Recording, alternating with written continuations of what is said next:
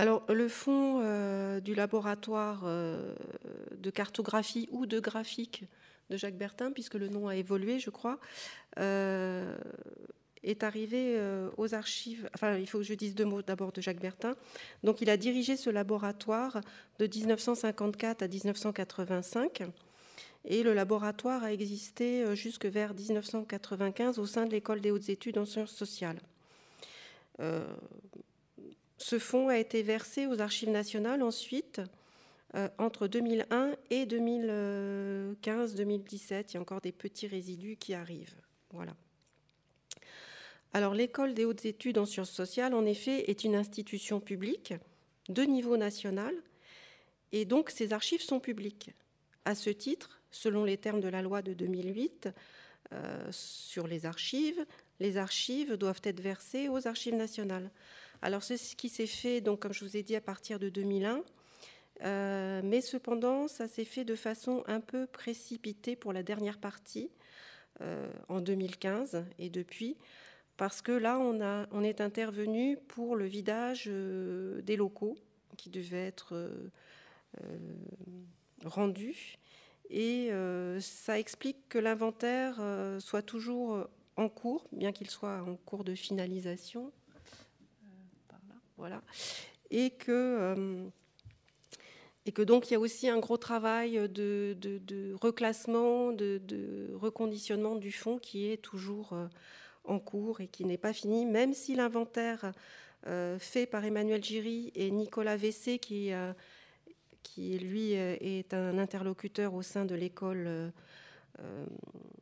de l'école des hautes études, est presque fini et devrait arriver euh, dans notre salle des inventaires virtuels sur notre site internet, euh, être mis à disposition fin 2018, euh, début 2019. Voilà. Alors, ce fonds est d'une ampleur exceptionnelle.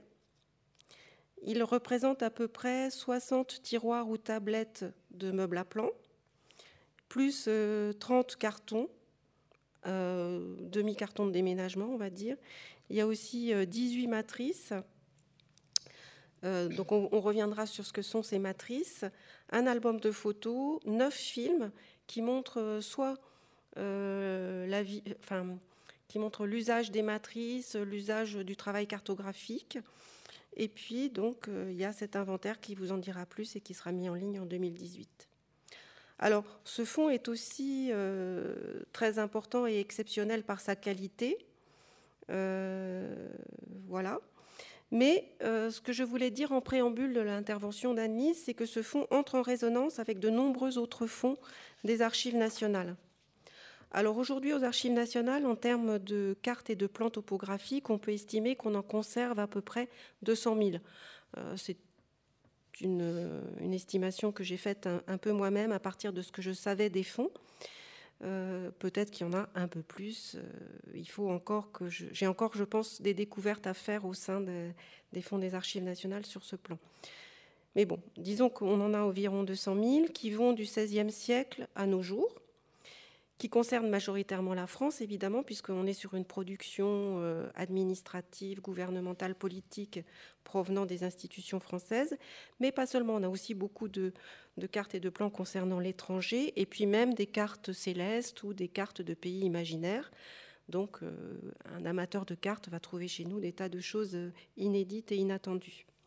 Et puis, ces cartes qu'on conserve ou ces plans topographiques peuvent être manuscrits, c'est-à-dire de tout à fait uniques, bien que les manuscrits, parfois, on les ait aussi en multiples copies, ou bien alors des cartes gravées ou imprimées. Euh, quand je dis imprimées, c'est au sens large, hein, c'est tous les procédés de reproduction euh, euh, modernes à partir de, des formes d'impression.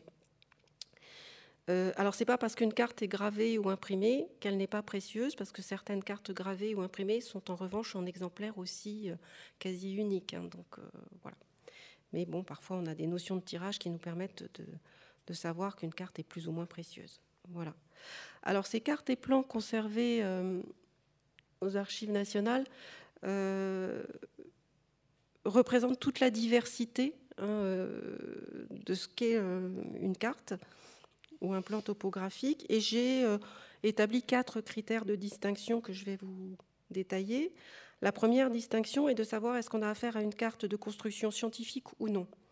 Alors quand je parle de construction scientifique, ça veut dire que euh, pour les cartes et plans topographiques scientifiques, il y a une base de référence géodésique qui est donnée dans la carte. Elle est construite selon des coordonnées, des points de triangulation euh, et selon aussi des calculs mathématiques euh, pour la mise en œuvre à la fois de l'échelle et de la projection.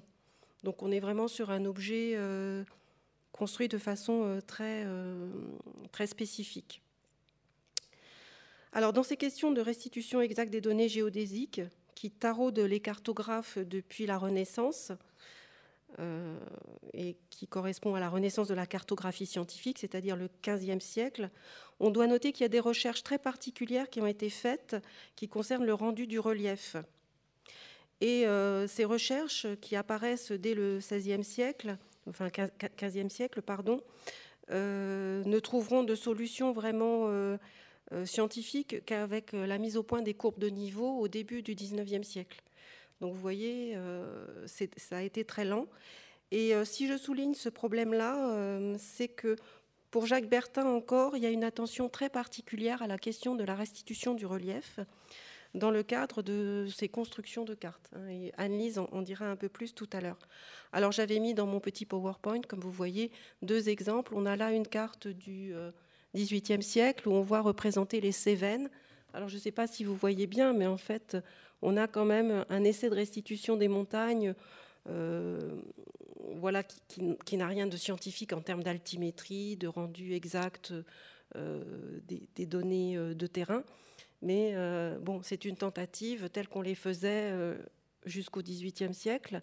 Et puis à côté, vous avez un exemple de, restitution euh, graphique du relief dans le fond Bertin, euh, sans doute par Bertin, voilà, qui est un dessin, un très beau dessin, euh, voilà, et qui, montre l'intérêt graphique de Bertin pour ce, sujet. Alors le deuxième critère de, de distinction est celui de la portée de la carte. Est-ce que c'est une portée qui est avant tout géographique ou bien est-ce une portée qui est avant tout thématique? Alors, un exemple de carte vraiment à portée géographique, c'est euh, la carte de Cassini, élaborée au milieu du XVIIIe siècle, euh, puisque c'est la première carte qui, pour l'ensemble d'un territoire, va donner des euh, points de coordonnées en longitude et latitude, et surtout en longitude d'ailleurs, qui seront exactement construits à partir des relevés de terrain, des triangulations euh, très fine, etc.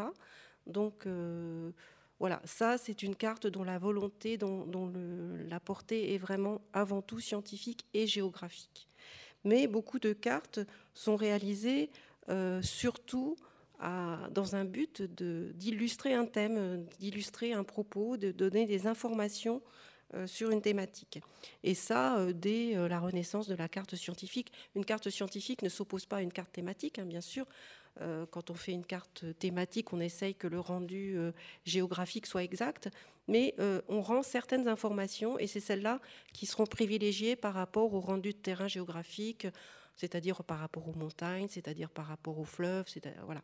alors j'ai mis en exemple, vous voyez, deux cartes qui sont aussi sur mon petit PowerPoint dont une très amusante parce qu'en termes de graphique, hélas, on ne voit pas très bien parce que la, photo est très pâle, mais c'est une carte qui représente euh, la disposition des bureaux de poste et le, trajet vers les bureaux de poste en France en 1827.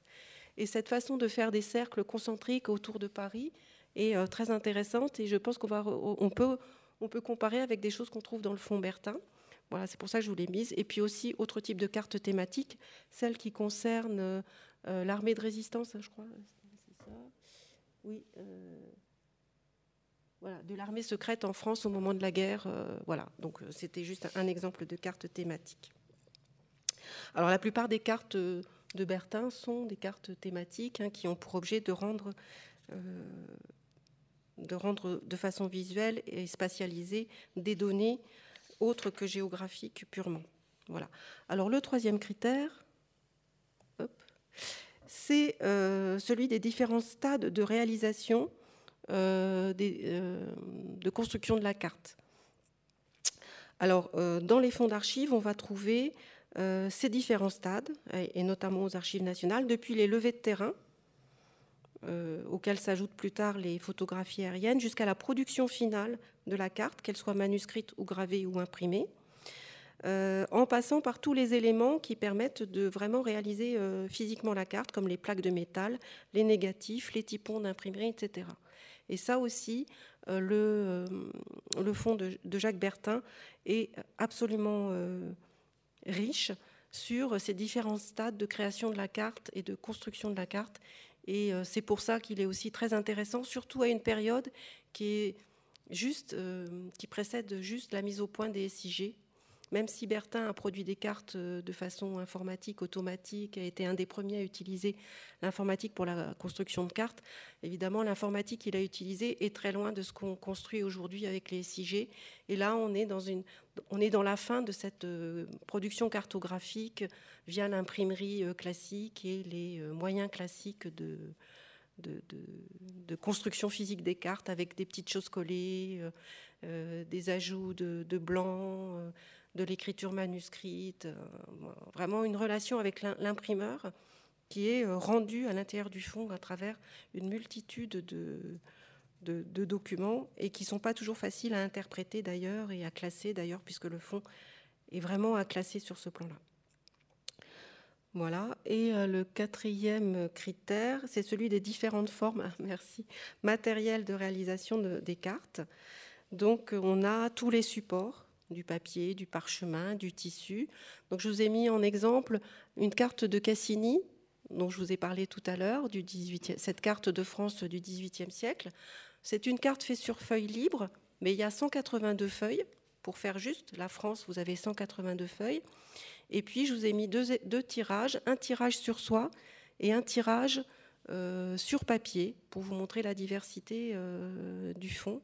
Et dans le fond Bertin, c'est pareil, on va avoir euh, une diversité de supports, du plastique, des négatifs, du calque, du papier, de la photo, voilà.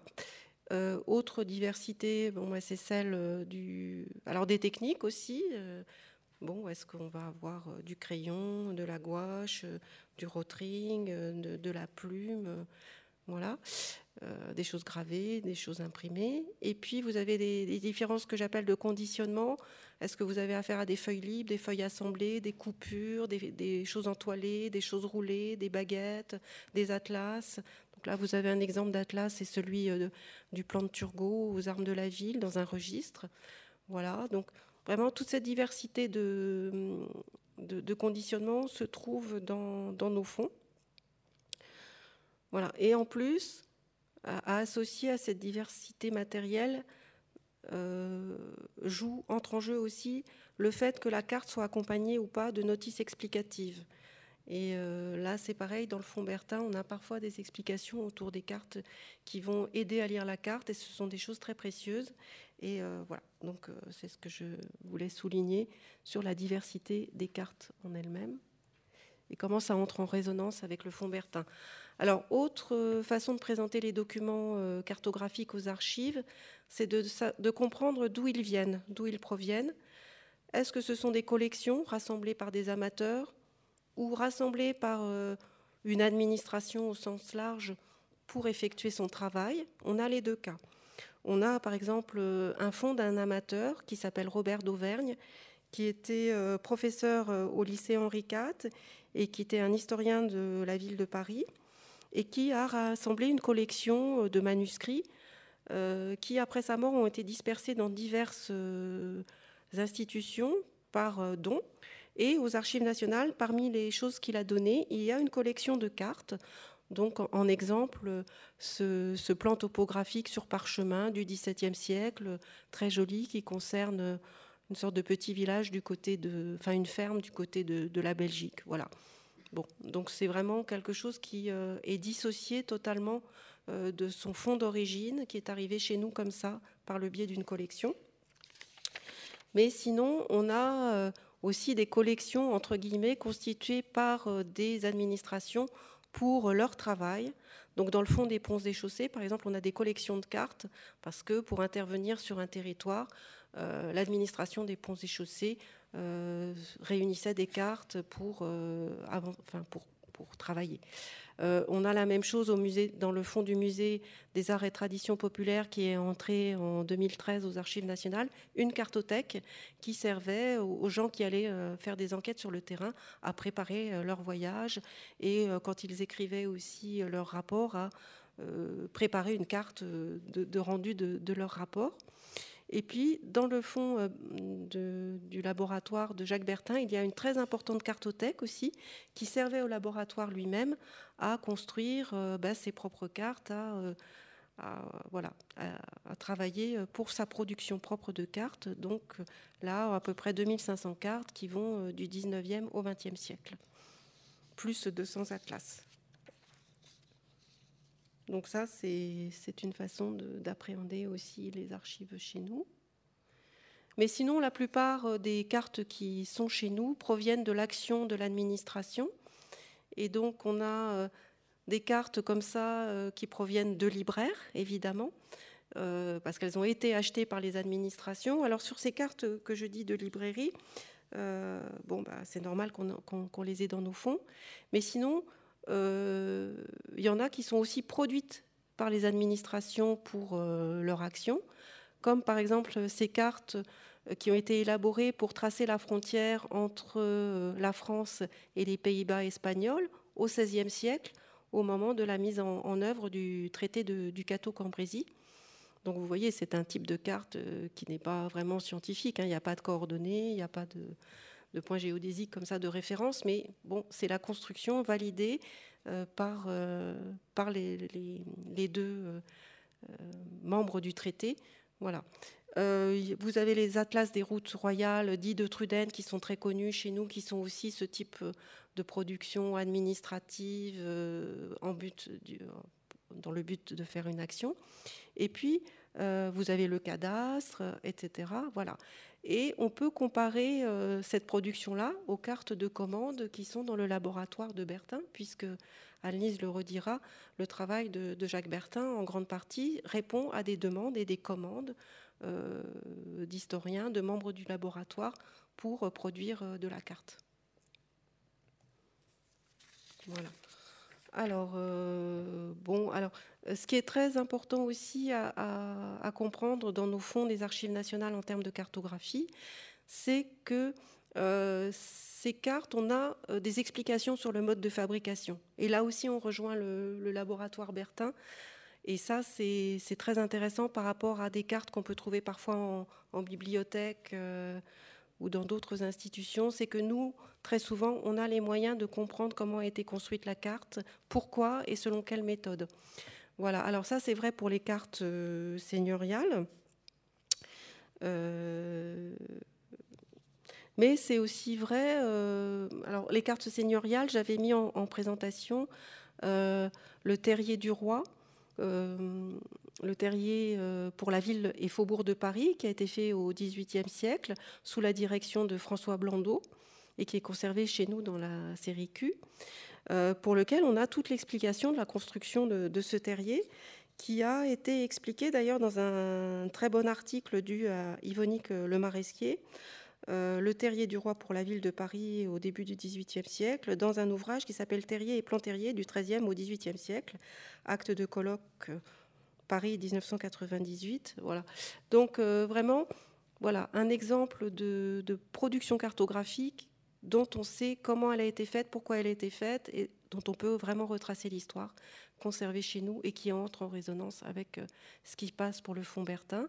Et puis la même chose pour le cadastre de, 1800, de 1807, par exemple, euh, où le mode de fabrication est totalement expliqué dans le recueil méthodique. Euh, dans le recueil méthodique des lois, décrets sur le cadastre de France imprimé en 1811. Donc, vous voyez, euh, c'est très important de comprendre que pour lire ces cartes, on a les moyens de, connaître leur mode de fabrication. Ce que j'ai oublié de dire à propos des, euh, fonds seigneuriaux, c'est qu'on a beaucoup de manuels aussi qui permettent de comprendre pour les périodes modernes comment les, les documents ont été, ont été élaborés notamment le traité de la connaissance des droits et domaines du roi et de ceux des seigneurs particuliers de Berthelot du Ferrier en 1725, euh, jusqu'au terrier rendu perpétuel par Daubry de Saint-Vibert en 1787, en passant par la pratique universelle pour la, la rénovation des terriers et des droits seigneuriaux. Alors ça, c'est un best-seller d'Edme de la Poix de Fréminville qui a été publié au milieu du XVIIIe siècle. Donc avec tous ces éléments-là, vous comprenez très bien comment ont été construits euh, toutes ces cartes et tous ces plans topographiques. Voilà. Alors, on a aussi tout un, tout un panel d'instructions données aux rédacteurs de cartes, enfin aux constructeurs de cartes.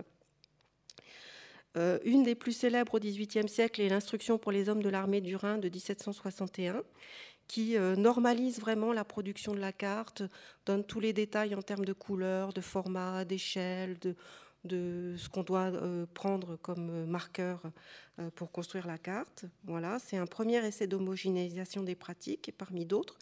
Mais vous avez aussi des traités faits par euh, par des particuliers, comme tout ce qu'on doit à tous ceux qu'on doit à Dupin de Montesson, la science des ombres, l'art de lever les plans.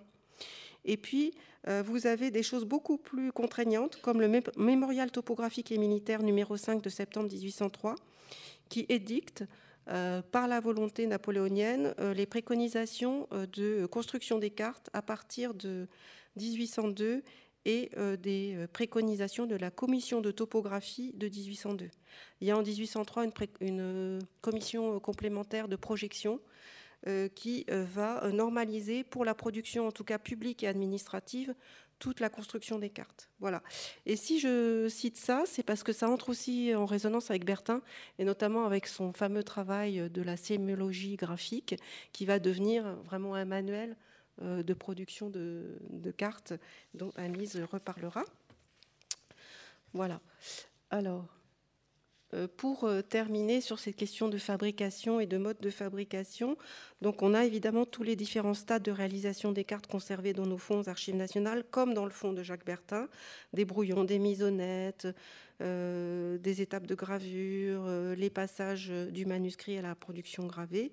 Et Bon, pour Bertin, on a en plus des objets euh, comme les matrices dont euh, Annelise va vous parler et euh, va vous expliquer l'usage, des choses très très compliquées. Alors j'avais mis en, et par exemple j'avais mis sur donc mon PowerPoint tout en haut quelque chose qu'on voit pas très bien mais qui est un peu effacé, mais c'est une carte déjà gravée qui est reprise pour une réédition et vous voyez il y a des des compléments manuscrits partout sur cette carte qui concerne euh, une île dans l'océan Pacifique à partir des, explorations de Demont d'Urville. On réédite cette carte, mais avec des tas de corrections qui sont portées à la connaissance de l'imprimeur. Je ne sais pas comment il s'y retrouvait, mais euh, voilà. Donc toutes ces étapes de reconstruction et de construction des cartes, euh, on peut les trouver, pas toujours, mais souvent dans nos fonds. Et je vous avais mis là en bas euh, cette petite fantaisie que j'ai trouvée aussi dans le fond de Jacques Bertin, que je trouve très belle, cette, euh, mise en échiquier euh, de l'Afrique, de l'Europe et de l'Asie, avec par-dessus, donc il y a un fond en, carton, et puis par-dessus un calque, et quand on superpose, voilà, on, a cet échiquier virtuel. Donc c'est sur les jeux graphiques qu'on trouve dans, le fond de Bertin. Et alors, dernière euh, précision, euh, ou avant-dernière, je ne sais plus, euh, c'est pour vous dire que sur cette histoire de construction et de fabrication des cartes, une des séries les plus riches qu'on ait aux archives nationales, en dehors du laboratoire Bertin, c'est les fonds de la marine, du service hydrographique de la marine, qui, donc la série JJ, ou double J, comme vous voulez, et notamment 6 JJ pour les cartes, mais des cartes, on en trouve dans, toute la série JJ de toute façon. Et là, vous allez avoir des choses vraiment très très précieuses euh, qui vous expliquent la construction des cartes. On a tous euh, les journaux de bord, tous les petits croquis, tous les relevés de longitude, latitude, euh, les relevés astronomiques qui vont avec les constructions des cartes liées aux grandes missions d'exploration française au XVIIIe, XIXe siècle, les missions hydrographiques et aussi de la cartographie terrestre, comme on en trouve, euh, on trouve une partie des papiers de Guillaume de Lille, notamment dans, euh, dans ce fond de, de, Gigi. Et je vous ai mis en exemple, vous voyez là tout à, pour vous c'est à gauche. Ce sont des notes prises par, Guillaume de Lille, donc un, grand cartographe fin 17e, début 18e. Ce sont des notes pour construire le cours du Mississippi. Et puis là, vous avez une première, une première restitution de son travail sur le Mississippi, qui est encore en format manuscrit.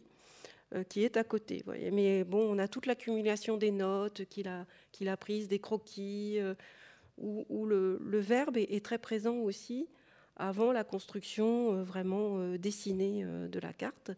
Et à côté, vous avez aussi une carte qui provient des expéditions de, de Dumont d'Urville, très jolie, une carte de côte avec des vues de côte. Alors, la carte elle-même est construite par un enseigne de vaisseau, donc euh, de façon très euh, scientifique, technique, coordonnées, latitude, longitude, calculs divers. Vous avez des vues de côte qui en revanche sont faites par un, dessinateur qui est différent. Et on voit au dos de cette carte une mention qui précise que euh, la plupart des constructions originales ont été faites sur le bateau. Voilà. C'est pour vous dire qu'on a vraiment des cartes euh, des éléments de carte en construction et qui rentrent totalement en résonance avec le fond Bertin, qui lui aussi est un grand fond euh, en construction. Et là-dessus, je laisse la parole à, Anne-Lise. Merci. Merci Nadine. Euh, alors, je vais mettre ma présentation. Euh, donc avant de, euh, vous euh, présenter certaines, pièces originales du, laboratoire présentes dans le fond des, des archives, moi je vais faire un petit retour rapide sur l'histoire du laboratoire, sur les projets qui ont animé le, le laboratoire et aussi sur ce qui m'a amené à euh, travailler sur, euh, sur ce fond avec, euh, avec, avec Nadine Gastaldi et avec Emmanuel Giry plus particulièrement. donc en fait, l'image que, que, je vous montre là, c'est l'entrée de ce qui était le 131 boulevard Saint-Michel en 2015, alors occupé par les éditions de l'école des hautes études. Euh, en effet, comme, euh, l'a précisé euh, Nadine et, ce, sur quoi je vais, revenir, le, laboratoire de, graphique a, été, ben, a été dissous, va-t-on dire, à la fin des années 90, début des années 2000, et les éditions de l'école des hautes études ont occupé le, les locaux du 131 boulevard Saint-Michel, qui étaient à l'époque les locaux du laboratoire, tout en conservant ce euh, linteau, euh, va-t-on dire, ce, chapeau un petit peu signalétique qui était le labo, celui du laboratoire de graphique de, de l'époque. donc, avant de, de, revenir plus en précision sur mon intervention sur le fond, je vais vous raconter juste brièvement euh, un petit peu l'histoire du, laboratoire. Euh, en fait, le laboratoire de cartographie euh, de, Jacques Bertin a été fondé en 1954 dans la sixième section de l'école pratique des hautes études mais par Lucien Fèvre, Fernand Braudel, à l'époque directeur de l'école, et dirigé par Jacques Bertin. Il est devenu laboratoire de graphique en 1957. Au départ, il a été formé comme un laboratoire dit support. Euh, en ce sens, donc, le laboratoire de, cartographie a été, euh, a été fondé comme, euh, comme ceci. Puis, il est devenu plus qu'un laboratoire support, il est devenu également un laboratoire de recherche, avec des productions originales et vraiment des explorations graphiques et des explorations techniques également sur les, les, instruments pouvant servir à la fois à la recherche en sciences sociales, mais aussi à la recherche sur la représentation graphique, la représentation cartographique. Euh, en 1967 a été publiée la sémiologie graphique, que, dont on vous présentera l'édition originale euh, tout à l'heure, qui est un manuel, un traité euh, de production de cartes et de traitement de données à usage essentiellement cartographique, va-t-on dire, euh, qui rassemblait euh, de manière synthétique euh, l'ensemble des éléments que Jacques Bertin et son équipe avaient pu mettre en œuvre pour la production donc, de, ces, de ces visualisations, pour l'instant, va-t-on dire, cartographiques. Et dans l'histoire du laboratoire, on peut observer plusieurs phases et niveaux d'abstraction qui ont amené cette, cette, production qui va de la cartographie géographique et thématique, qui était la formation originale de Bertin, qui était géographe de formation et aussi graphiste chez Hachette avant d'intégrer euh, le laboratoire de, de, cartographie de l'EHESS, euh, et ensuite qui l'ont amené vers des phases d'évolution de traitement matriciel vraiment des données, anticipant le traitement matriciel informatique qu'on peut connaître à l'heure actuelle, notamment en statistique, mais aussi en visualisation de données dites data visualisation, euh, qui est son héritage, vraiment euh, un des héritages les plus, en tout cas, médiatisés euh, à l'heure actuelle. Donc, ça, ce sont deux, images un petit peu abstraites, va-t-on dire, qui font par, qui font partie du corpus gigantesque qu'il y a dans le laboratoire. Si on a le temps, j'ai prévu un, diaporama ensuite pour vous montrer euh, la richesse incroyable de, ce fonds qui va effectivement euh, d'expérimentation très graphique, très plastique, de production de cartes à la main, avec effectivement des choses qui sont euh, gravées, imprimées, mais des choses qui sont dessinées, qui sont peintes, qui sont tracées au crayon de couleur, au rotring, au pastel, à l'aquarelle, au feutre voilà, même des, euh, des, photographies de sculptures ou de plaques, euh, euh, enfin énormément de choses. et également ça qui est donc le traitement matriciel, qui est ce pourquoi Bertin est laisse aussi une place aussi importante dans le graphisme le traitement graphique statistique contemporain. Donc les trois principales phases et une autre phase qui est plutôt la dernière phase d'existence du laboratoire, la première, euh, dirons-nous, irait de 1957 à 1967 et serait donc une sorte de gestation. Euh, je reprends cette, euh, cette, ce compartiment, enfin cette chronologie historique à, à, Serge Bonin, qui était un grand collaborateur de, de, Jacques Bertin. Donc, dans cette première phase, il y avait donc cinq principales actions. le, redessiner les esquisses des chercheurs, apporter un soutien à la production de leurs données, à leur mise en forme, pas uniquement par l'intermédiaire de, tableaux de restitution de données, même si les tableaux ont pu être l'objet d'un travail particulier, mais du coup réfléchir à la place des images et euh, dans les publications et à la nature même des données et comment l'adéquation entre visuel et production de données pouvait vraiment euh, être un outil pertinent euh, de publication à la, à la recherche. Ce qui a amené donc à réfléchir sur le statut donc de l'image, de l'image comme utilité, de l'image comme illustration, et aussi d'image utile, mais donc à la compréhension, et pas simplement d'illustration. Euh, purement, va-t-on dire, euh, de, de, de, ce qui était étudié par les historiens, sociologues, philosophes et autres collaborateurs euh, du, du laboratoire chercheurs de l'école. Et donc, à l'intermédiaire de cette volonté de définition, a émergé la définition de variables visuelles et d'une sorte de rhétorique visuelle qui a fait l'objet donc de cette publication de la sémiologie graphique, qui sont des règles de construction de l'image euh, selon des variables rétiniennes au nombre de 6 euh, ou 8 si on comprend la, mise en forme dans, l'espace, et donc à, tout un travail de grammaire euh, s'appuyant sur les lois de la perception visuelle afin de permettre de donner à disposition un outil de production d'images qui en tout cas dans la volonté initiale, s'émanciperait de toute aspérité esthétique liée à la production graphique. Ce qui, on peut euh, se rendre compte ensuite dans, les différents travaux, a en fait évidemment toujours été présente, cette production esthétique et cette latitude esthétique aux données. Euh, et donc, dans la lignée donc, de cette élaboration de variables visuelles et de traitement, on va dire euh, grammatical, syntaxique, euh, sur les lois de la perception visuelle, une volonté d'automatiser cette production et donc de produire des supports, des, matériaux, des outils particuliers permettant d'automatiser et donc d'éliminer autant que possible euh, le, travail stylistique du savant, du chercheur. Et donc ils ont mis au point, ils ont commencé à mettre au point en collaboration avec, avec IBM et euh, tout un tas de euh, de, machines un petit peu expérimentales pour euh, automatiser, à premier lieu, le traitement cartographique. Donc ici, on voit une machine de cartographie automatique s'appuyant sur le, mode de fonctionnement de la machine à écrire, où les, sur les touches, les lettres étaient remplacées par des poinçons de taille variable, pouvant permettre de représenter la densité.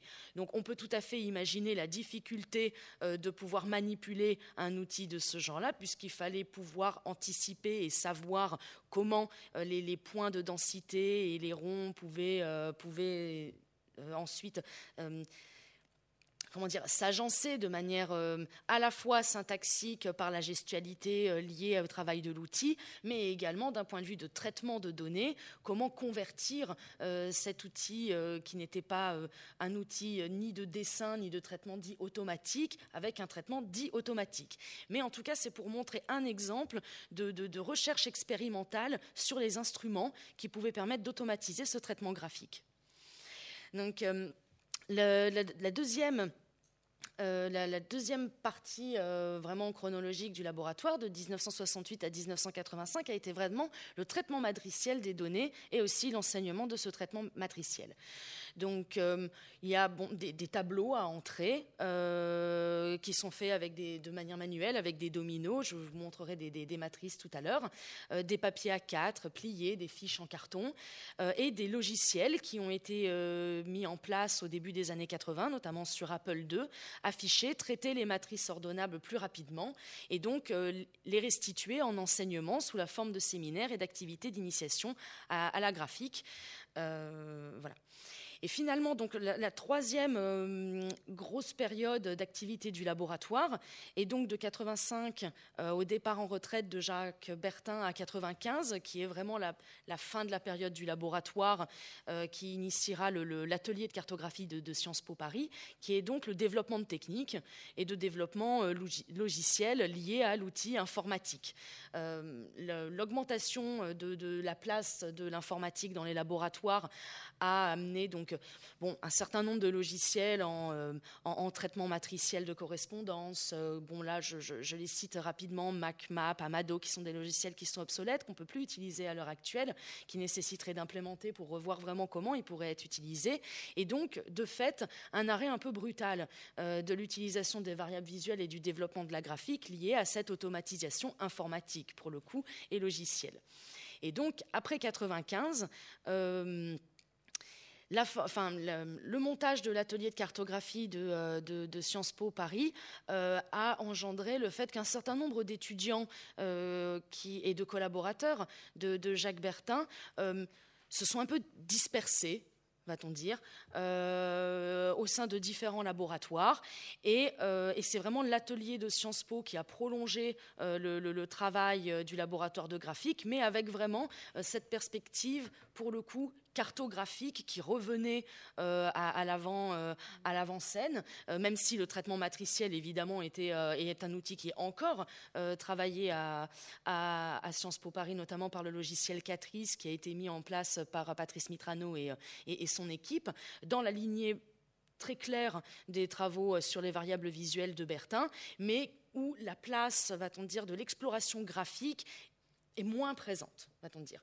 Par contre, euh, c'est à l'étranger que le travail de Bertin a été énormément reçu et a eu euh, le plus de prolongement euh, à l'heure actuelle, jusqu'à maintenant où on redécouvre depuis une petite dizaine d'années en France les travaux de Bertin et l'apport du laboratoire de graphique, notamment pour repenser l'héritage dans la production graphique contemporaine en situation de recherche.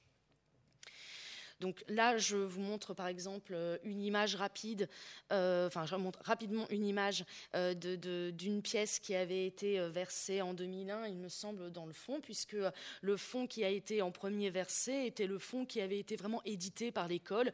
Donc on arrive sur des, planches, sur des, des productions qui sont finalisées va-t-on dire, édité. Euh, la particularité du fonds qui a été versé ensuite en 2015 est qu'on a vraiment la vie du laboratoire. Donc on a euh, des petits bouts de calque, des petits bouts de papier, des petites prises de notes, on a des petits dessins, on a tout un tas d'étapes de dessins, on ne sait pas exactement parfois quelles ont été celles qui ont été choisies ou pas, quelles ont été celles qui ont vraiment servi dans une recherche. Parfois, on a des correspondances entre euh, les personnes du laboratoire et, euh, les, et, les, chercheurs qui faisaient des commandes, mais parfois non. Et donc, c'est aussi la richesse du, laboratoire. Et donc, le le projet sur lequel je vais terminer avant de, montrer les, pièces du fond, et donc le projet qui m'a directement amené à, à m'intéresser et à travailler sur le fond depuis 2015. Euh, en 2015, lors de, euh, euh, des manifestations organisées pour l'anniversaire de la création de l'école des hautes études, à l'époque, j'étais en, thèse donc à l'Institut Marcel Mauss où je suis actuellement associée. et moi, mon, travail de recherche a, consisté et consiste encore à réfléchir aux relations entre expérience, expression graphique et production de la connaissance scientifique. Ce qui m'a amené à regarder euh, d'un point de vue euh, historique et anthropologique, mais aussi dans une recherche vraiment euh, de, théorie, va-t-on dire, d'épistémologie aussi, euh, de, collaboration design et sciences, design graphique et sciences, euh, comment les collaborations entre euh, des, personnes qui pratiquent l'image, qui construisent l'image et qui la réfléchissent, et, des professionnels de l'image et des chercheurs en situation scientifique collaborent ensemble, et comment cette expression graphique, visuelle, elle peut être observé euh, et, étudié au sein même de la construction de recherche en, laboratoire scientifique. Et donc, euh, spontanément, euh, j'ai proposé un travail sur, historique sur le laboratoire de, Jacques Bertin, puisqu'il me semblait que dans le champ français, c'était une expérience de, laboratoire transdisciplinaire utilisant la, la, production visuelle et la recherche en sciences sociales qui était vraiment exemplaire. Il se trouve que quand j'ai proposé ce projet, le fonds euh, venait ou allait être, euh, allait être versé euh, et le déménagement du 131 boulevard Saint-Michel organisé. Donc j'ai eu la possibilité de rencontrer Nadine Gastaldi et Emmanuel Géry et d'avoir accès à ce fonds qui venait d'être versé de manière immédiate, donc dans son jus, va-t-on dire, avec, avec des, des, des, cotes qui permettaient de, de, le, de, le, situer et de le, et de le classer, de le, de le ranger de manière provisoire va-t-on dire, mais avec certaines cotes où il y avait plus d'une centaine de documents, où il y avait, euh, où il y avait des, où il y a toujours même des documents qui se retrouvent et, qui se font écho entre peut-être 20 ou 30 codes différentes. On sent qu'il y a quelque chose qui existe, on voit des, récurrences de matériaux, mais des récurrences de matériaux auxquels on ne peut pas vraiment euh, redonner une histoire, si ce n'est en faire l'archéologie vraiment à l'intérieur du fond. Et, et donc, j'ai décidé, en accord avec avec euh, les, archives et le HESS de monter un projet de recherche issu de, ce travail du, laboratoire qui, aurait fait, euh, qui faisait l'objet euh, d'une exposition rétrospective, d'une journée d'études et d'un atelier de forum avec divers partenaires de, de recherche, notamment la BNF ou est existe un autre fonds qui est celui des archives personnelles de Jacques Bertin, euh, qui lui n'est pas encore inventorié, euh, Sciences Po du coup, et l'atelier de cartographie de Sciences Po, et des écoles d'art, de design, tout comme des, instituts de traitement graphique de l'information, statistique de l'information, comme l'INRIA, ou, euh, ou en cartographie dynamique. Donc ce projet s'appelle Design graphique et recherche en sciences sociales. je ne vais pas aller plus longtemps euh, dessus. Nous avons un, site que, je vous, dont je vous donnerai l'adresse après, euh, pour si vous voulez avoir plus d'informations sur ce projet. Cependant, quatre axes thématiques ont, euh, très vite émergé du, bah, travail sur ce fonds, qui a duré deux ans entre le moment où le projet a commencé à voir le jour et l'exposition qui avait lieu à l'automne 2017, à savoir les collaborations et la vie quotidienne du laboratoire, la place de Jacques Bertin à l'intérieur de ce laboratoire et l'intimité euh, de, recherche qu'il y avait avec certains chercheurs de l'école, notamment Fernand Brodel, euh, le traité de sémiologie graphique et les étapes d'élaboration du système sémiotique et du système de traitement matriciel des données, euh, la plasticité de, l'expression visuelle des recherches cartographiques et notamment les expérimentations plastiques sur le relief géographique et humain, et finalement les développements pédagogiques de la sémiologie graphique qui vont certainement peut-être faire l'objet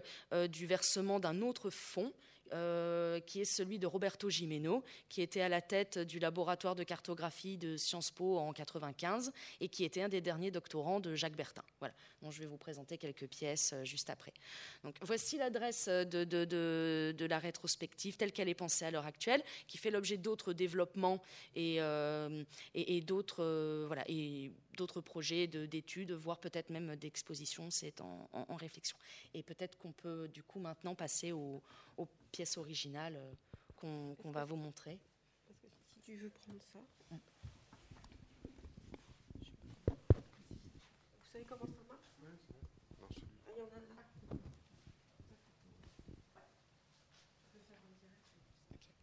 Merci. Oui, voilà. Euh, donc, du coup, euh, ça, c'est le premier volet euh, dont, on va vous parler rapidement. En fait, rapidement, quand vous voyez euh, la, globalité, comme vous avez pu voir sur la globalité de, la table, on a vraiment une richesse de supports et, une richesse d'étapes très importante, aussi bien d'un point de vue visuel, graphique, d'un point de vue du type de matériaux, voilà, et aussi dans le type d'informations présentes ou absente, précisément. Et la difficulté de euh, retracer euh, une chronologie historique et même parfois une chronologie de conception à, l'intérieur euh, de, de, ces pièces. Donc pour vous montrer ici rapidement, on a quelques, quelques photos qu'on a, qu'on a apportées. Donc Monsieur Bertin, à, proprement, à proprement parler, euh, que, l'on voit assez bien avec euh, sa pipe assez reconnaissable. Et, euh, ici, on le voit juste en dessous en train de manipuler une, matrice. des matrices, il y en a de taille variable. celles qui sont conservées aux archives sont de petits formats, de plus petits formats.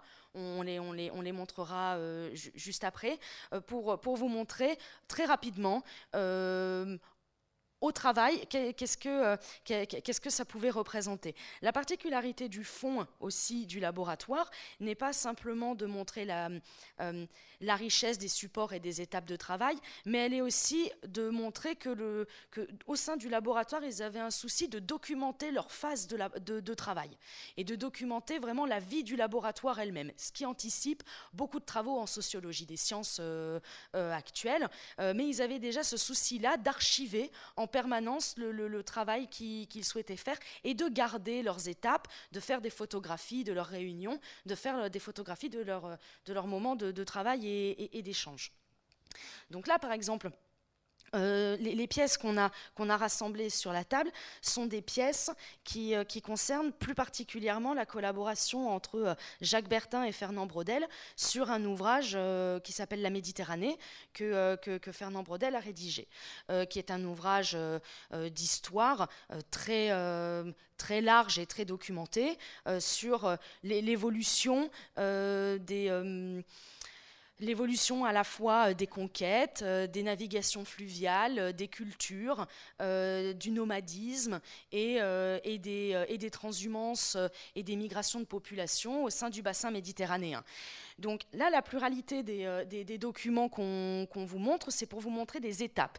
Ici, par exemple, dans ce document-là, ce qui est très intéressant, c'est de voir l'échange euh, avec un premier plan de travail qui était, euh, qui était indiqué euh, par Brodel, avec des étapes, avec déjà des suggestions de mise en forme, une espèce de, de, de comment dire, de oui, de, de bloc-notes, enfin une espèce de, oui, des indications de mise en forme, des indications intuitives de, mise en page qui étaient faites au laboratoire pour essayer d'anticiper un petit peu éventuellement les formes que, que pourraient prendre ensuite les illustrations euh, du, du, document et de ce que voulait mettre en avant euh, euh, Brodel.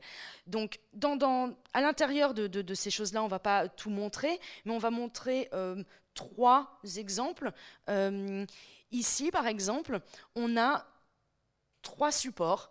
Euh, on a un calque, on a, euh, on a un papier euh, qui est imprimé et redessiné dessus, et un autre à nouveau qui est, dessiné, enfin, qui est redessiné sur une impression. Mais on voit qu'il y a des éléments graphiques très différents à l'intérieur de ces pièces. Ici, il s'agit de, de, propagation des nouvelles quand il y avait un naufrage. Je vais passer de l'autre côté. Donc, par exemple, ce qui est très intéressant, rapidement, euh, c'est la, diversité et des informations et des échelles qui sont présentes à l'intérieur pour parler de la même chose. Euh, ici, on a l'Europe. Euh, et on a un soin particulier qui est apporté au relief avec des petits éléments comme ça, graphiques, qui viennent ponctuer, avec par-dessus des essais bon, de, formes circulaires qu'on voit plus ou moins euh, denses euh, dans leur remplissage, qu'on voit plus ou moins larges, qui donnent déjà des intuitions d'éléments spécifiques que l'on veut pointer à l'intérieur, sans savoir exactement, puisqu'on n'a pas de légende, hormis, hormis l'échelle, mais en tout cas, on voit qu'il y a déjà des intuitions de hiérarchisation de l'information. Ici, on a un focus qui est vraiment sur le territoire plus restreint, quasi exclusivement de la Méditerranée, du bassin méditerranéen. Et à l'intérieur de ça, bon, on voit ces choses qui sont déjà euh, des, abstractions, euh, abstractions très certainement de foyers, euh, de foyers de, nouvelles, puisque l'intuition qui nous guide dans la lecture de ce document, c'est ce dernier-ci. Si on peut avoir les deux euh, euh, en même temps, ce, serait super. merci. puisque du coup, on voit que là, le focus est fait sur chaque cercle qui est un message, et chaque millimètre de rayon un jour après le naufrage. Et donc du coup, on voit qu'il y a une volonté d'adéquation entre le traitement graphique et la donnée scientifique numérique calculée qu'il y a derrière et d'essayer de la rendre intelligible avec une forme simple. Ici, ce qui nous permet de, voir, ce que, ça nous permet de voir, c'est du coup de comprendre comment peut-être ces cercles peuvent être interprétés avec bon, euh, cette question des, des, flèches qui, elle, bon, euh, est certainement un indicateur d'orientation de, de, de, comment dire, de l'émetteur et du récepteur de la nouvelle, mais par quel biais, par, euh, de quelle manière, difficile à savoir. Mais cette construction diagrammatique est quand même vraiment le reflet d'une abstraction certaine qui était un souci quand même de Bertin et du laboratoire. Mais dans le travail sur la Méditerranée, on n'a pas que ça.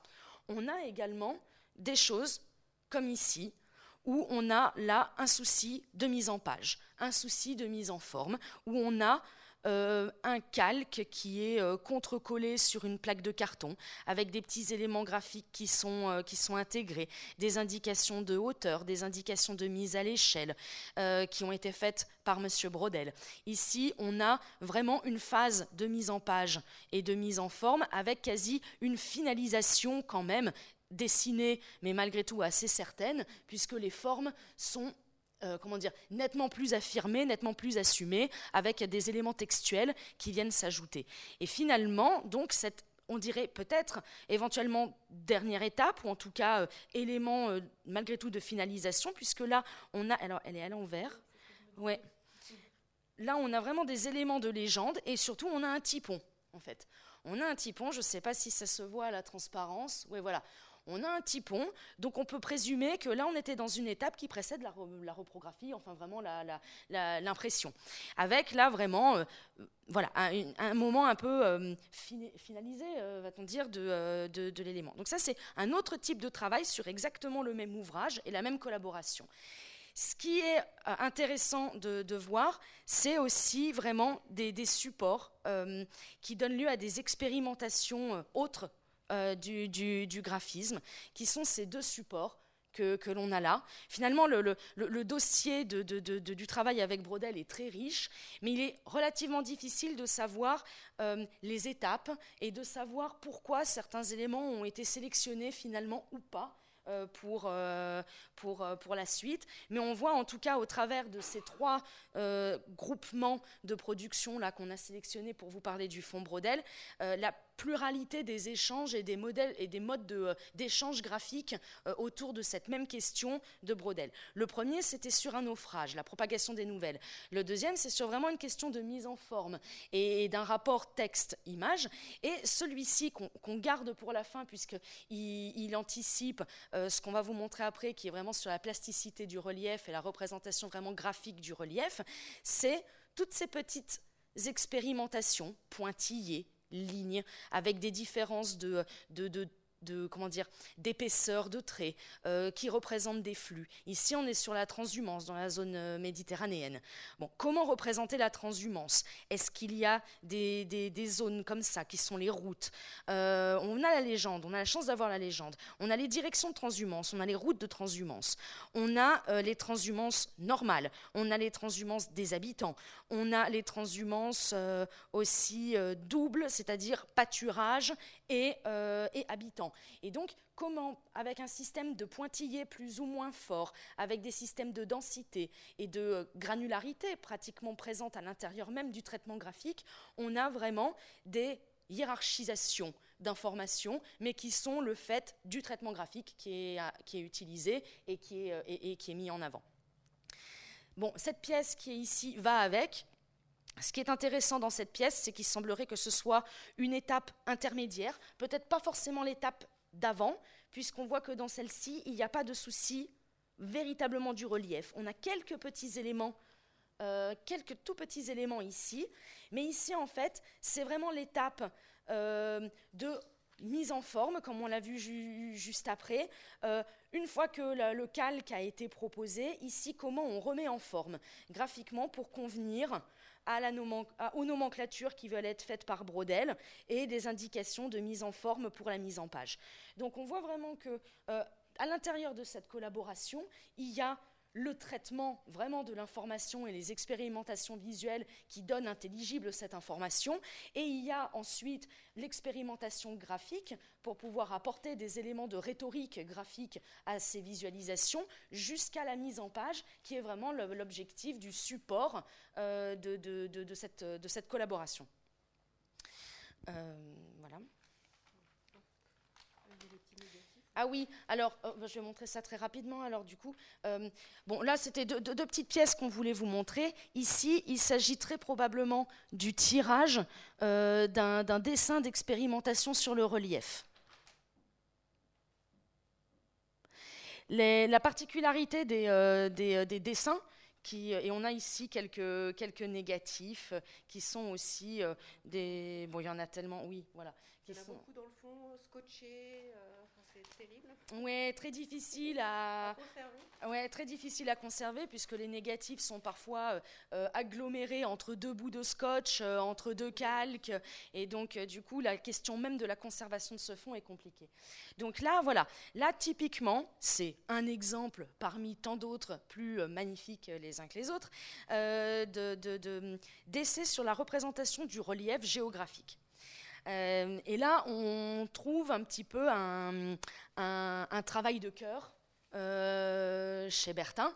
Euh, et avec son équipe, hein, mais, malgré tout, bon, c'est prégnant dans, le fond des archives nationales, ça l'est d'autant plus dans le fond des archives personnelles de Bertin à la BNF, puisqu'on a de, grands formats à la gouache, de grands formats au pastel, assez, assez, assez dingues, mais là on voit quand même on, voit vraiment ce souci à la fois d'exactitude et à la fois de, recherche vraiment du traité et du détail. Comment coller à l'exactitude géographique avec les relevés topographiques euh, qui, sont, euh, qui sont adéquats et en même temps donner une place vraiment expressive. Euh, bon, la, question de l'expressivité en géographie, elle n'a pas été inventée par Bertin, mais cependant, il a vraiment fait quelque chose de, très singulier. On voit qu'ici, par exemple, le massif central, c'est pratiquement un foie, c'est très organique, la manière dont il a représenté le relief, et il y a vraiment une, vivacité, et, euh, euh, là, on voit le, travail sur les montagnes, par exemple, on voit le travail ici sur les cols et... Euh, les ombres portées, voilà. C'est-à-dire les, choix qui sont opérés sont des choix qui reflètent évidemment une volonté de représentation fidèle à la réalité, mais en même temps des choix graphiques et des partis pris de dessinateurs, euh, et quasiment avec l'œil du peintre, comme, euh, dit euh, Gilles Palski, qui habite vraiment le travail, le, travail de, de Bertin. Voilà, alors, bon, voilà. Là, avant de. On va, déplier cette pièce-là, mais avant de, parler de cette pièce-là, je vais juste rapidement vous montrer euh, la sémiologie graphique euh, qui a été édité par Bertin. Donc là, on a l'édition originale qui, qui, nous vient des, des éditions de l'école des hautes études, qui a été publiée en 67. Donc Là, on a même une autre petite publication qui était à l'intérieur, qui sont les actes d'un colloque informatique et biosphère de 1973. Euh, ce qui est intéressant dans, dans, cet ouvrage, c'est euh, à la fois sa forme et à la fois son contenu. Euh, difficile de résumer je vais, je vais euh, feuilleter, puisque là, je pense qu'on n'a pas le choix, c'est tellement vaste et relativement indigeste à lire d'un seul coup, hein, il faut bien l'avouer, euh, puisque c'est très complet. Il y a une volonté d'exhaustivité du traitement graphique et du traitement matriciel, du traitement cartographique. Essayez vraiment de voir comment l'influence des diagrammes, des cartes, des réseaux euh, imprègne la recherche scientifique et comment surtout déterminer des composantes d'une rhétorique générale euh, visuelle qui pourrait exister dans un système graphique qui serait utilisable pour rationaliser euh, toute la production graphique accompagnant la recherche. Et pas uniquement euh, géographique ou cartographique, mais vraiment avec une vocation très statistique et, générative. bon, là, je vous montre quelques exemples. Là où je voudrais arriver essentiellement, c'est à, ce, à cette idée de d'une part l'idée de rhétorique visuelle, de grammaire de l'image et de syntaxe graphique, mais également à, ce paradoxe, je pense, qui, euh, euh, se révèle à l'intérieur de la personnalité peut-être de Jacques Bertin et de son travail, c'est à la fois, comme je le mentionnais tout à l'heure, la volonté de euh, s'abstraire autant que possible d'aspérité sensible et esthétique à la représentation des données, et en même temps, comment dire, cette place esthétique, du coup, euh, et son œil particulier et, euh, et, ses utilisations des outils graphiques qui sont présents à chaque étape de production. On le voit par exemple ici dans des productions de cartes thématiques où les choix graphiques sont finalement assez peu justifiés et en même temps, sous le terme de l'anamorphose graphique, il propose un principe de visualisation graphique qui scientifise en fait euh, en, quelque sorte. Mais bon, euh, c'est un, autre, un autre sujet. Là, je vais vous montrer euh, les variables. Voilà. Donc, pour Bertin, il y a une perception sélective, une perception ordonnée, et du coup, il y a une organisation de variables rétiniennes. Donc, on a la forme, l'orientation, la couleur, le grain, la valeur et la taille. Les deux autres, les deux autres variables sont évidemment euh, l'orientation euh, sur, sur les axes. Euh, verticale euh, et, horizontale. Et à l'intérieur, il découpe un certain nombre de propriétés euh, dans, dans ces variables rétiniennes. Et à l'intérieur de ces variables, d'autres variables qui jouent avec la perception rétinienne et permettent de représenter différents systèmes de, de, de, représentation statistique et, et thématique. Euh, donc bon, je, passe quand même un petit peu rapidement, mais vous voyez, on a des choses comme ça qui sont, qui sont très belles, euh, qui, qui, sont très belles, et au final, euh, très sophistiqué, euh, dans une sophistication qui, du coup, ne peut pas euh, s'émanciper euh, de la latitude esthétique qui est, laissée aux, données.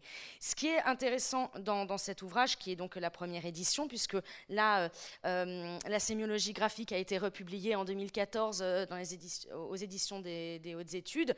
bon, il s'agit quasi d'un facsimilé, hein, euh, très, concrètement. La mise à jour est en fait euh, au niveau de, la préface et au niveau de, euh, et au niveau de, sa, de sa publication.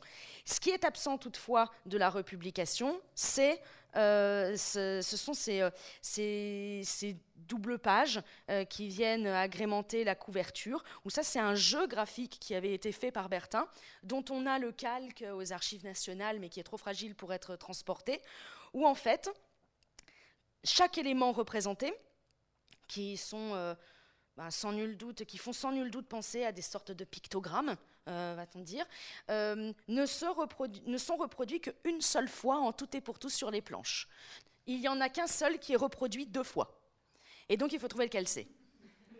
Voilà, donc c'est assez, assez rigolo euh, quand on voit ça.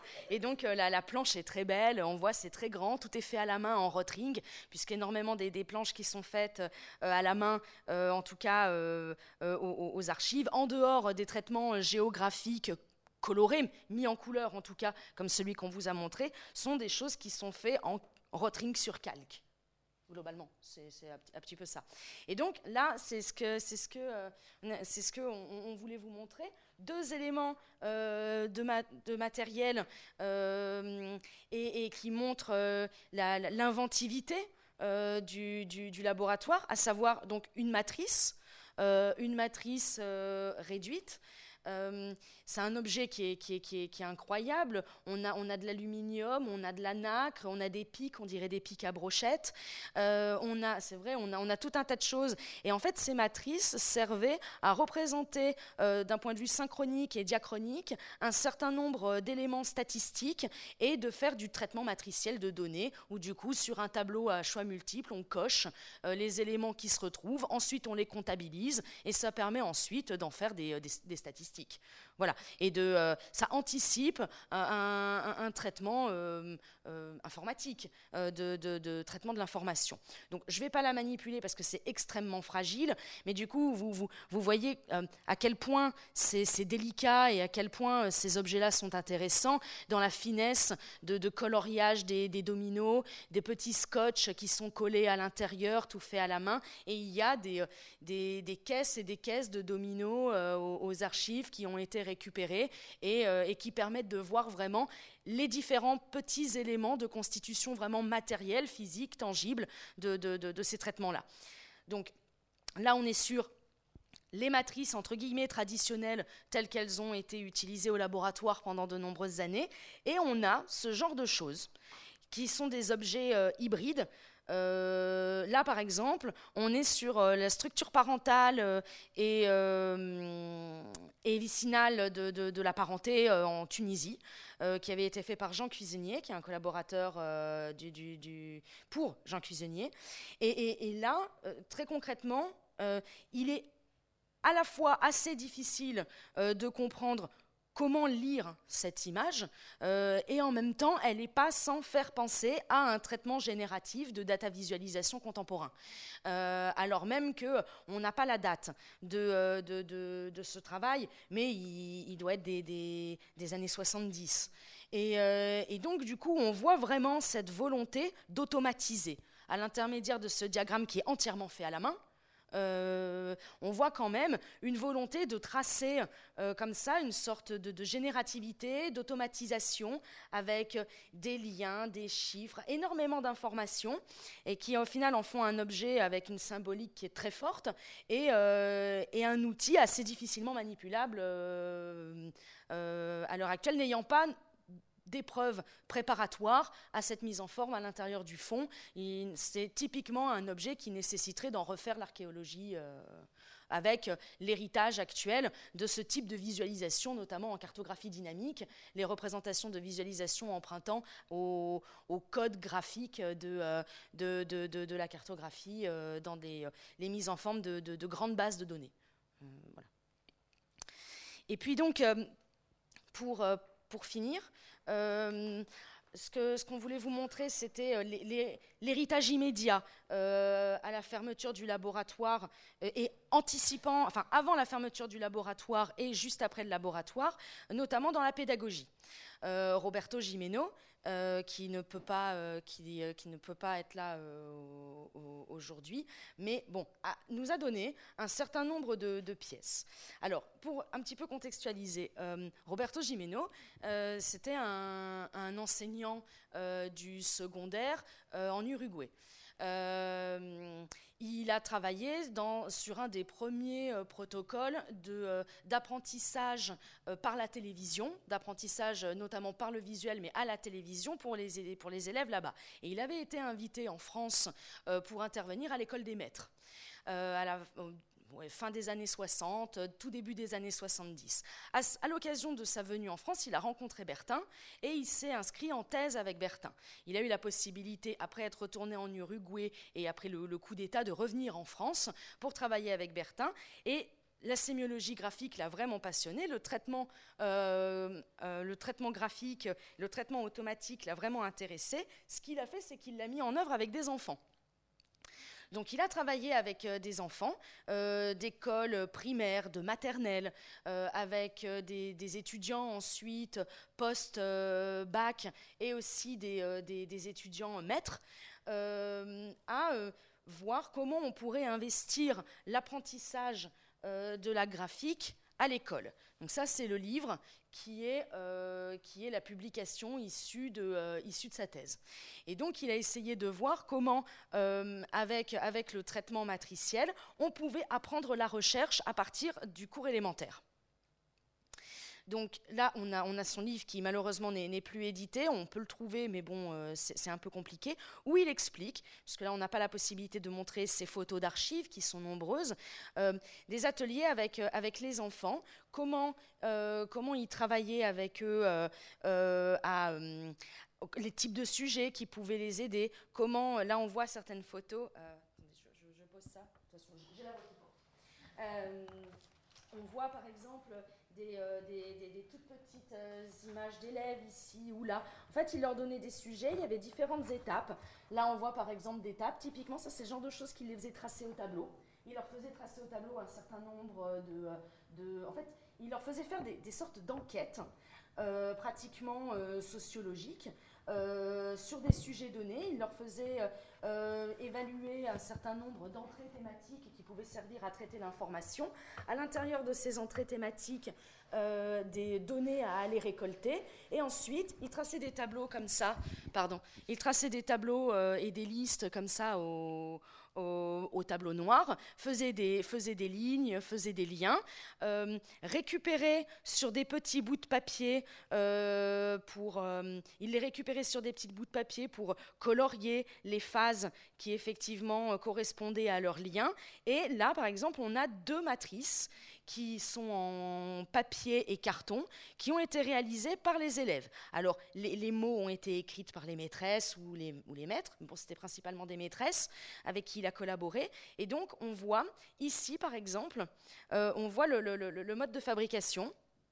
On a des petites choses comme ça, en carton, à l'intérieur duquel on a euh, des, choses qui sont coloriées, qui vont au départ avec, euh, avec euh, les, les, questions qui, qui, correspondent et qui ensuite sont reclassées pour reproduire un petit peu comme une matrice, comme celle qu'on vous a montrée tout à l'heure, qui était faite avec les, pics et, avec les, dominos.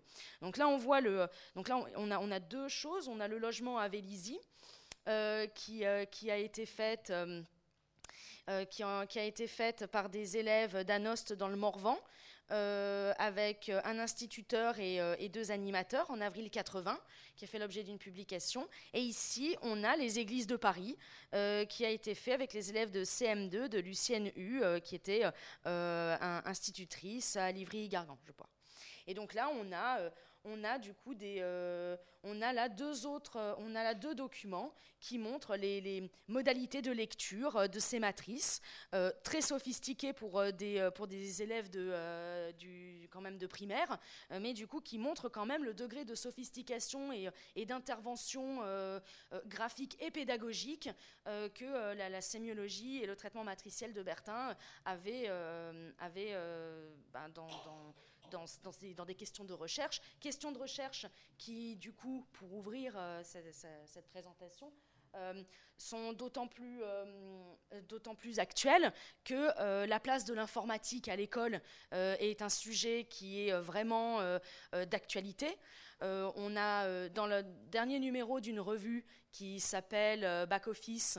Euh, il y a un entretien avec Roberto Gimeno et un euh, designer graphique contemporain qui s'appelle Stéphane Buelet, qui travaille sur les questions d'informatique et, d'école.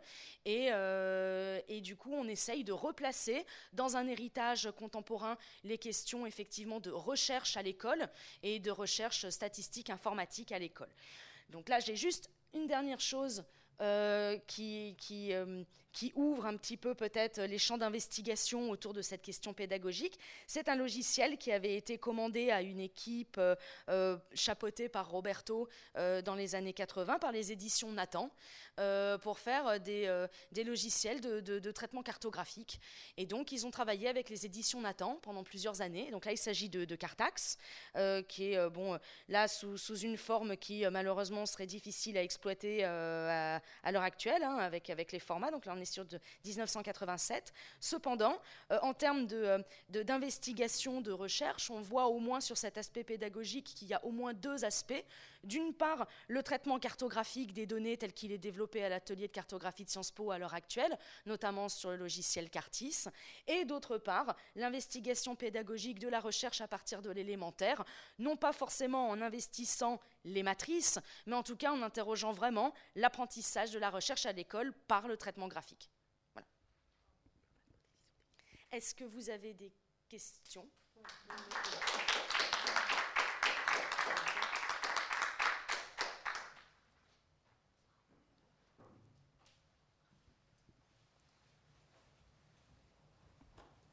c'est bon.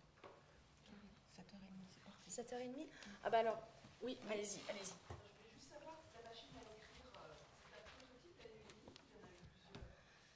Je pense, je, c'est difficile à dire, je n'y étais pas.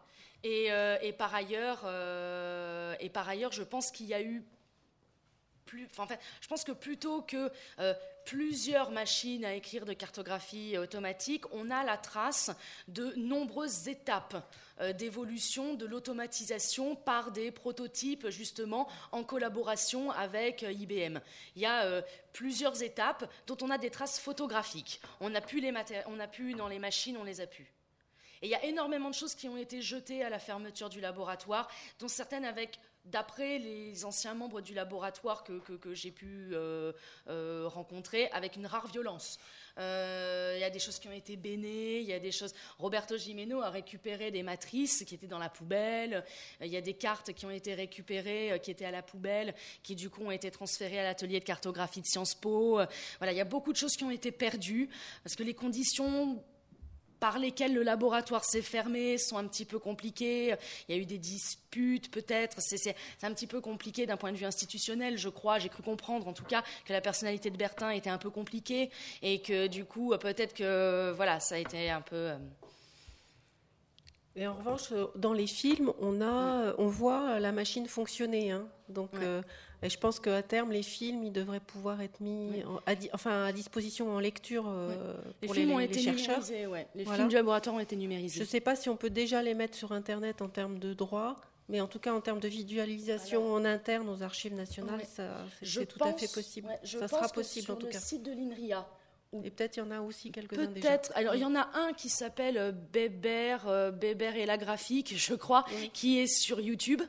Euh, celui-là, on peut, on peut le consulter. Et ça explique bien le, fonctionnement des matrices, justement. Ça, c'est très utile.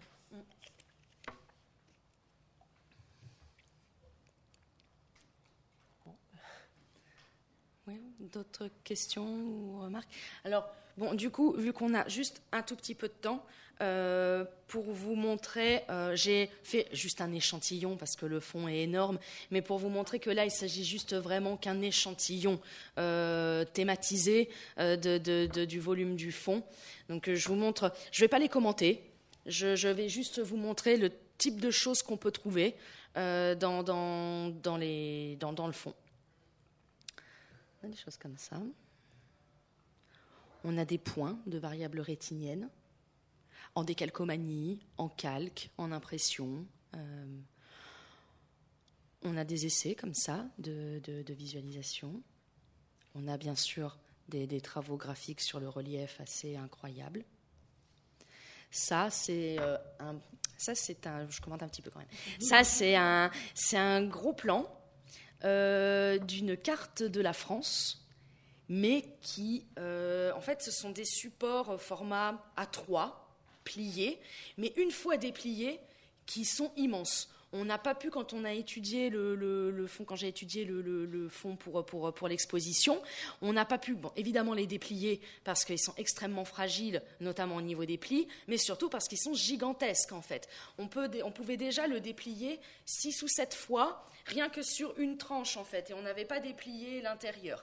Et donc, il y a sept ou huit feuillets comme ça, à trois, entièrement pliés, intégralement faits au rotring, à la main. Euh, c'est un boulot colossal et c'est assez impressionnant. Et ça, c'est vraiment euh, qu'un gros plan euh, grand comme ça, iPhone. donc vous voyez la dimension de, l'image hein, et de, quelque chose qui est vraiment immense. Donc ça, c'est une photographie, je pense, d'une carte qui était thermoformée. Euh, mais il y a certains gros plans de photographie où on a quasiment l'impression que ce sont des photographies de plaques d'argile qui ont été un peu sculptées en contreforme. Il y a des choses, on se pose vraiment la question des étapes de travail. Euh, il y a des corpus de, formation du relief comme ça où on a euh, des gros plans de choses qui sont assez organiques, donc on a vraiment l'impression que c'est quelque chose qui a été fait dans de l'argile ou dans du plâtre, euh, peut-être plutôt même du plâtre. Et ensuite, on a des calques euh, qui reprennent euh, les arêtes fines qu'on peut voir dans certains des déliés du, relief, mais ces calques en fait, on a l'impression que euh, les, arêtes ont été quasiment pliées avec le calque sur quelque chose avant. Euh, c'est assez étrange, comme si on avait euh, utilisé le calque pour former des arêtes sur un support rigide pour ensuite le recolorier. on a des, choses comme ça qui sont vraiment incroyables d'un point de vue de la succession des expérimentations. Donc là, on a, on a des essais de couleurs, ouais, voilà.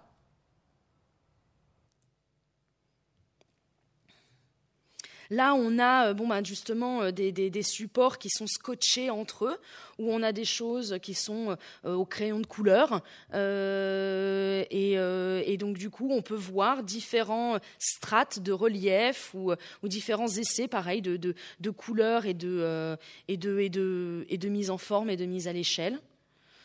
Bon, énormément de typons, de calques.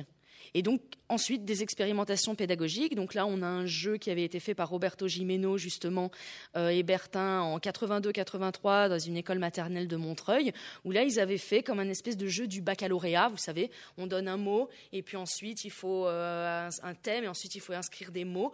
Bon, ben là, j'ai mis qu'une seule image, mais là, on a des grandes planches où, du coup, on a des mots, et ils doivent mettre des symboles dessinés, chacun avec une couleur et un symbole. Et donc, on voit des espèces de planche énorme avec énormément de symboles. C'est très coloré, c'est très créatif, c'est très très beau. Et on a euh, un corpus de 100 cartes euh, 100 cartes de la France, euh, qui d'ailleurs était fait à l'origine pour une publication qui s'appelait Les 100 cartes, euh, au final qui n'en recense pas 100. Dans le fond des archives nationales, cette publication est absente. Cependant, je l'ai trouvée dans le fond des archives personnelles de Bertin, alors que les cartes originales sont dans le fond des archives nationales. Donc il y aurait vraiment un vrai travail de, convergence entre, les, entre les deux fonds, y compris sur l'explication, puisqu'on a tout un tas d'étapes de de, construction des cartes dans le fond des AN et également toutes ces cartes qui sont au format A3, qui sont faites euh, euh, à la gouache, au feutre, euh, au stylo bic, au rotring, enfin au pastel, il y a plein plein de choses. et on a leur reproduction en tout petit dans un livre qui doit être de format carré de 20 par 20, qui est dans le fond des archives Bertin à l'ABN. Et, et là, c'est typiquement l'exemple comme celui que je vous montrais tout à l'heure avec les deux exemples de cartes thématiques à l'intérieur du livre, où la part esthétique des données, elle est évidente. Euh, la part esthétique de représentation graphique, elle est évidente pour pouvoir amener le sens, effectivement, qui est cherché à, mettre en évidence. Et donc là, pour finir, euh, euh, le, calque que, montrait Nadine Gastaldi dans sa présentation tout à l'heure, où là, on a vraiment un calque au rotring. Le calque, pour vous donner un petit peu sa dimension, il est grand comme ça, comme ça. Et, euh, donc euh, voilà, et il y en a énormément. Celui qu'on aperçoit derrière, que je, dont j'ai pas amené la, reproduction ici, c'est un planisphère qui est entièrement fait au rotring au petit point et qui fait 1 euh, mètre par 80. Voilà. Voilà, voilà. Pour vous dire tout l'intérêt qu'il y a de, ce, fond. Voilà.